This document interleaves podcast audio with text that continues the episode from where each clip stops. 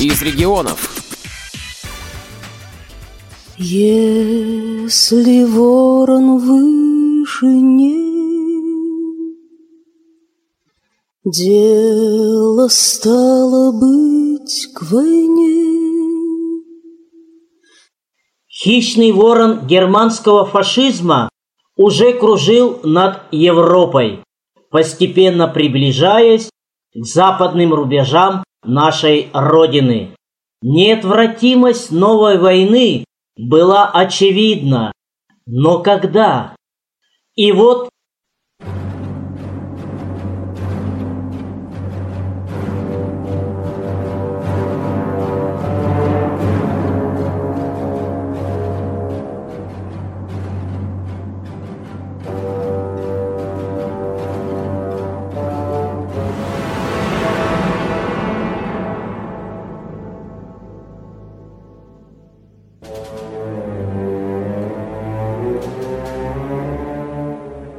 На рассвете 22 июня 41 года распахнулись огромные от Баренцева до Черного моря двери войны.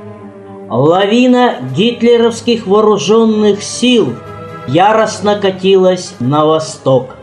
Страна втягивалась в тяжелейшую, изнурительную войну, которая принесла нашему народу неисчислимые бедствия. Она унесла миллионы человеческих жизней, многих людей сделала инвалидами.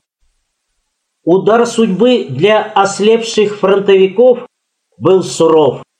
Все, что было до тяжелого ранения, теперь казалось уже простым и обыденным.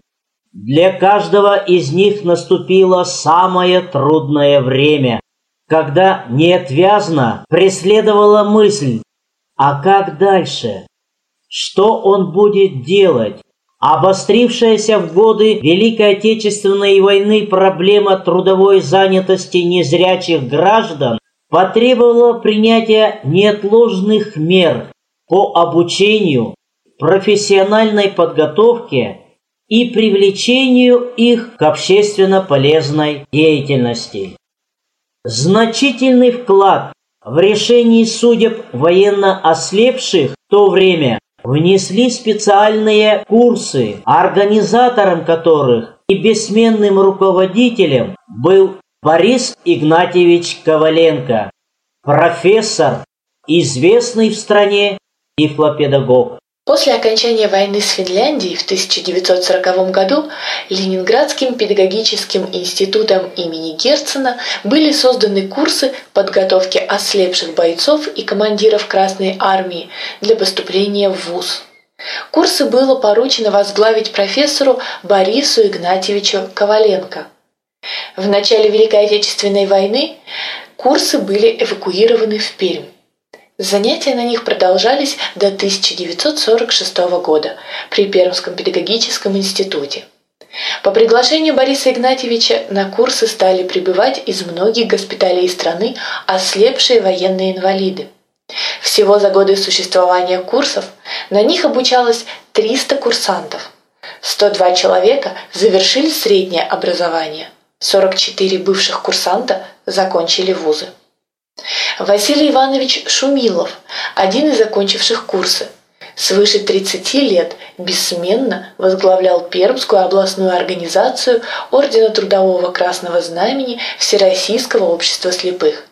Награжден за свой труд Орденом Трудового Красного Знамени и Орденом Почета. Вот что вспоминал его соратник, а затем и преемник на посту председателя Пермской областной организации ВОЗ инвалид Великой Отечественной войны Александр Ефимович Патока.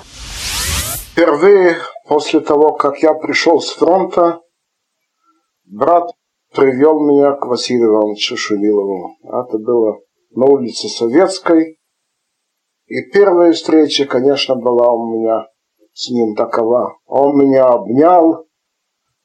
Ну, он намного старше, а мне было тогда 21 год. Обнял как родного сына.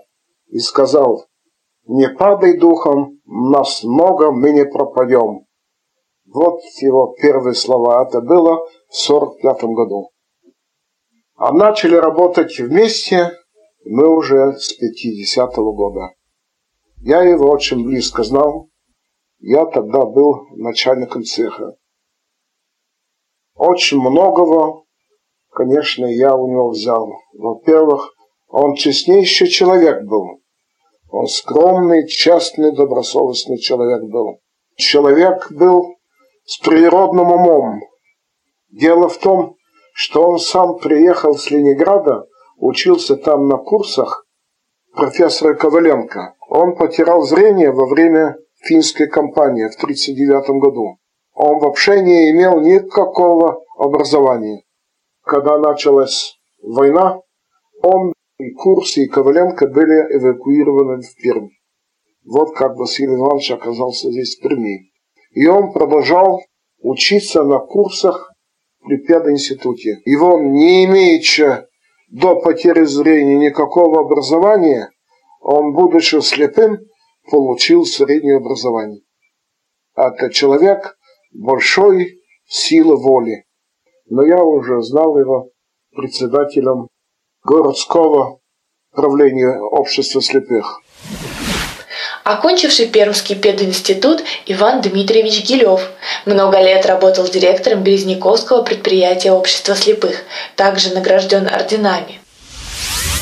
В июне месяце 1945 года на курорте Медвежье озеро в Курганской области я встретился с Николаем Яковлевичем Степиным.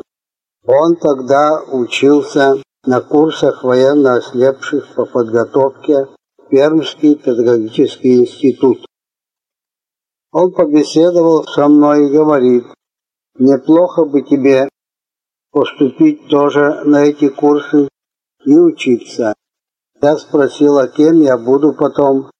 После окончания института будешь учителем. Я вспомнил своих первых учителей Николая Петровича и Афраксию Гавриловну и сразу на отрез отказался, потому что я считал себя недостойным этих высоких людей. Также я буду учителем. Но Николай Яковлевич продолжал настаивать. И вот в течение всего курорта он убеждал меня, что необходимо тебе учиться и я дал согласие. Потом в августе месяце приехал в Пермь на курсы. Меня не принимают. Сказали в институте, что мы работаем последний год с этими курсами, и они поедут на будущий год в Ленинград в институт имени Герцена. Обращайтесь туда с просьбой. Многие курсанты, окончившие Пермский пединститут, отмечены знаком «Отличник народного просвещения». Это Антонов, Пронин, Киликеев и другие. Защитили диссертации Батраченко, за свой труд награжден орденом Ленина Малышев, доцент Пермского пединститута и автор книги «Пермский пединститут фронтовикам» и многие другие. 26 августа 2016 года мы торжественно отмечаем 75-летие со дня начала работы эвакуированных из Ленинграда курсов для военно ослепших, которые разместились в Пермском педагогическом институте под руководством основателя тифлопедагогики члена-корреспондента Академии педагогических наук РСФСР профессора Бориса Игнатьевича Коваленко. Научно-педагогическая и общественная деятельность профессора Коваленко – яркий пример беззаветного служения Родине. В 1918 году он заканчивает юридический факультет Петербургского университета и специализируется по работе с несовершеннолетними правонарушителями. В годы гражданской войны он заведует колонией несовершеннолетних правонарушителей. В 1921 году, заболев тифом, он потерял зрение. Борис Игнатьевич мужественно перенес несчастье и продолжал педагогическую работу. В одной из школ Смоленской области среди его учеников был будущий поэт Александр Твардовский. Позднее, приветствуя педагогов Всероссийского учительского съезда в 1960 году, Твардовский назвал своим любимым учителем Бориса Игнатьевича. Течет река времени. Минуло уже более полувека, как закончилась Великая Отечественная война. Заросли шрамы окопов, исчезли пепелища сожженных городов, выросли новое поколение людей. Но коллективный подвиг ослепших фронтовиков и педагогов-воспитателей Пермского государственного педагогического института, где в годы минувшей войны под руководством Бориса Игнатьевича Коваленко работали курсы военно ослепших, навсегда останутся в человеческой памяти в истории Пермского края и не только.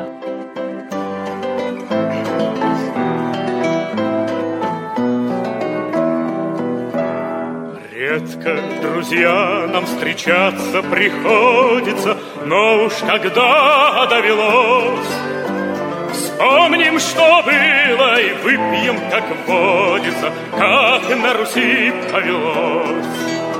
Вспомним, что было, и выпьем, как водится, Как на Руси повелось. Боевая семья ленинградская С нами сидит у стола, Вспомним, как русская сила солдатская Немцев за Тихвин гнала.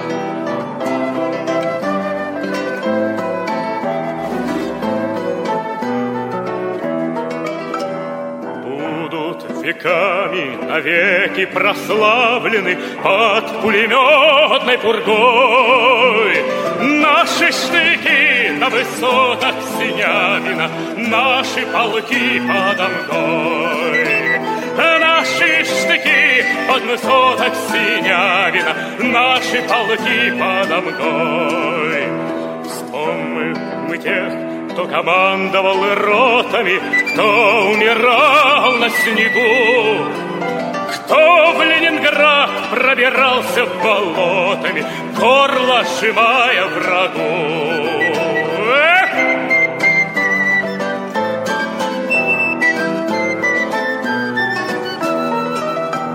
Вспомним мы тех, кто неделями долгими мерзнул в сырых блиндажах, Бился на Ладоге, бился на Волхове, Не отступал ни на шаг. Бился на Ладоге, бился на Волхове, Не отступал ни на шаг. Выпьем и чокнемся кружками стоями Между друзей боевых, Выпьем за мужество павших героями, Выпьем за славу живых. Выпьем за мужество павших героями, Выпьем за встречу живых.